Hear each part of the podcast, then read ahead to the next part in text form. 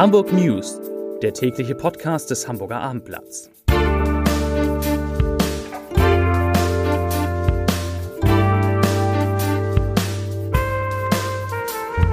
Moin, mein Name ist Lars Heider und heute geht es um eine Demo der Hamburger Kitas, denen tausende Mitarbeiterinnen und Mitarbeiter fehlen. Weitere Themen. Busse und Bahnen fahren in Hamburg wegen Corona seltener, Makler bekommen Post von Hamburgs Datenschutzbeauftragten und Sea-Watch schickt ein neues Schiff ins Mittelmeer, um dort Flüchtlinge vor dem Ertrinken zu retten.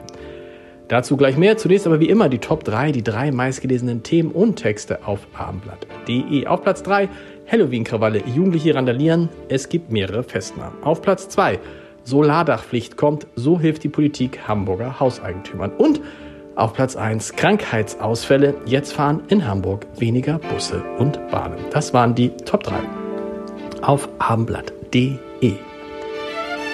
Hamburgs Datenschutzbeauftragter Thomas Fuchs will die Datensammelwut von Immobilienmaklern bei der Vermittlung von Mietwohnungen ins Visier nehmen. Er werde in den nächsten Monaten gezielt auf Maklerfirmen zugehen und deren Bewerbungsbögen für Mietwohnungen abfragen, erklärte Fuchs. Das Verlangen einer Schufa-Auskunft schon bei der Bewerbung um eine Wohnung sei nämlich eindeutig rechtswidrig. Auch die Forderung nach einem Gehaltsnachweis beim ersten Kontakt seien im Sinne des Datenschutzes grenzwertig, so Fuchs.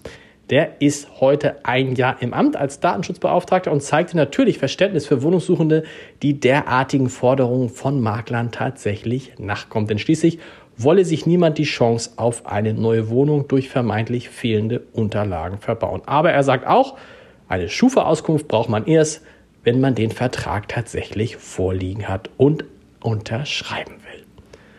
Polizei und Feuerwehr sind heute Vormittag mit einem Großaufgebot zu einem schweren Unfall auf der A1 in Höhe Hamburg-Moorfleet ausgerückt, denn dort durchbrach ein Sattelzug eine Betonwand und fuhr in den Gegenverkehr, wo er mit zwei Autos kollidierte. Sechs Personen wurden zum Teil schwer verletzt. Wie es zu dem Unfall kommen konnte, das steht noch nicht fest.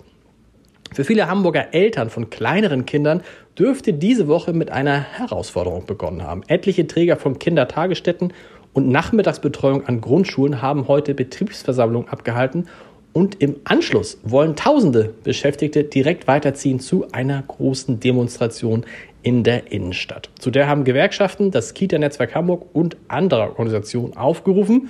Los geht's um 17.30 Uhr am Bahnhof Dammtor. Das Motto lautet, wir sind ausgebrannt, beschäftigte Hamburger Kitas sind am Belastungslimit.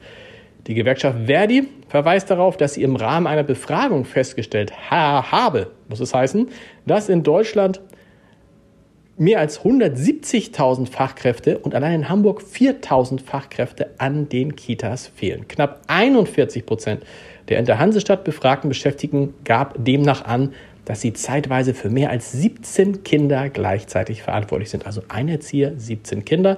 Und da ist es verständlich, dass gut ein Drittel das Gefühl hatte, den eigenen pädagogischen Ansprüchen nicht gerecht werden zu können. Die Hilfsorganisation Sea-Watch will ein weiteres Schiff für die Rettung von Bootsmigranten ins Mittelmeer schicken.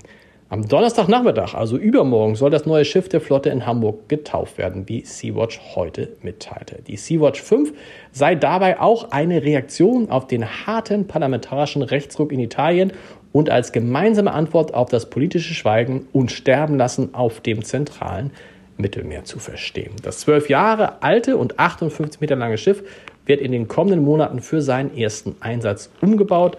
Und dieser erste Einsatz, der ist Sea-Watch zufolge für Anfang kommenden Jahres geplant.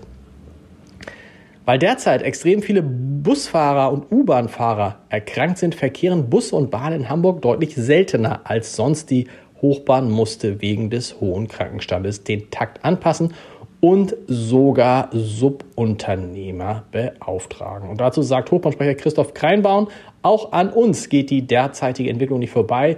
Die Corona-Pandemie führt zu einer im Vergleich zu den früheren Jahren höheren Krankenquote.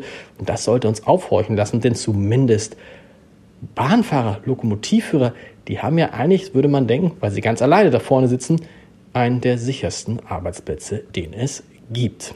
Zum Podcast-Tipp des Tages, die vier größten Fehler beim Essen und vor allem, wie man sie vermeiden kann. Darum geht es in unserem Ernährungspodcast mit Matthias Riedel, der gerade die deutschen Podcast-Charts stürmt. Wenn Sie wissen wollen, warum dieser Podcast so beliebt ist, hören Sie mal rein unter www.abendblatt.de slash podcast und überall dort, wo es Podcasts gibt. Da finden Sie auch Matthias Riedel und zwar immer relativ weit vorne. Wir hören uns morgen wieder mit den Hamburg News um 17 Uhr. Das bleibt, wie es immer war. Bis dahin. Tschüss.